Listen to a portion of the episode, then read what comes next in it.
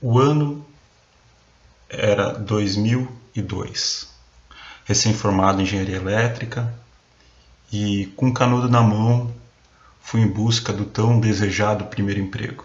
E essa busca, aos poucos, conforme o tempo ia passando, as entrevistas iam acontecendo, ela foi se tornando frustração, pois a cada entrevista a resposta sempre era a mesma.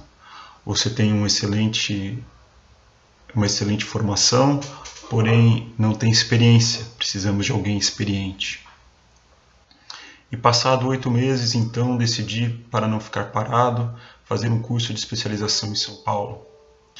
Uma das sextas-feiras, o meu tio se encontra comigo ao chegar em Santos e me pergunta: Leandro, você não quer ir comigo num acampamento? É aqui próximo em Suzano, Riacho Grande.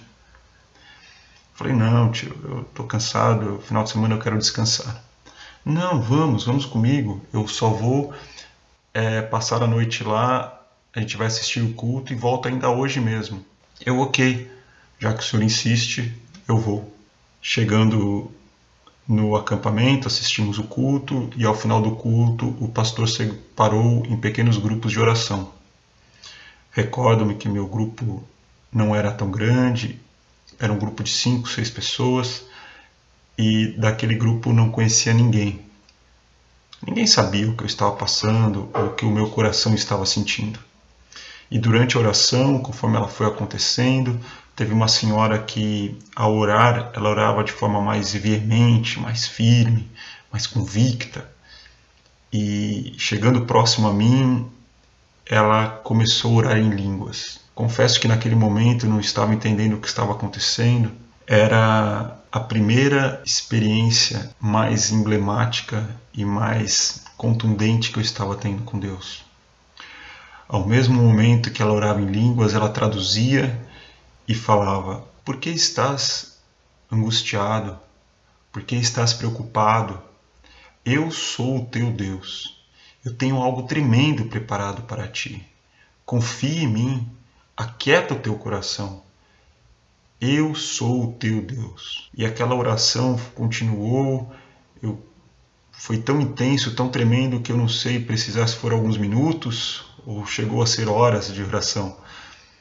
Mas ao término, a, a senhora se aproximou de mim e me falou: Deus tem algo tremendo para você, meu rapaz. Não fique assim, se perguntando se Deus não está vendo você, se Deus não está olhando você.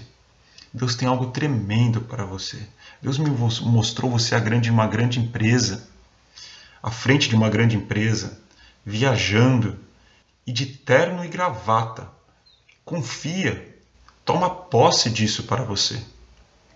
Eu ainda meio transtornado com tudo aquilo que aconteceu, com essa experiência que tive com Deus ali naquele momento, voltei para Santos naquele mesmo dia, e as coisas a partir de segunda-feira se tornaram rotinas novamente, estudo, buscas de emprego.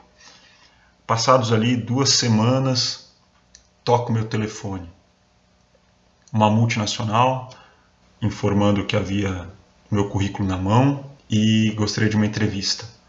Prontamente falei que estava à disposição, ainda disponível, me arrumei e fui para a entrevista.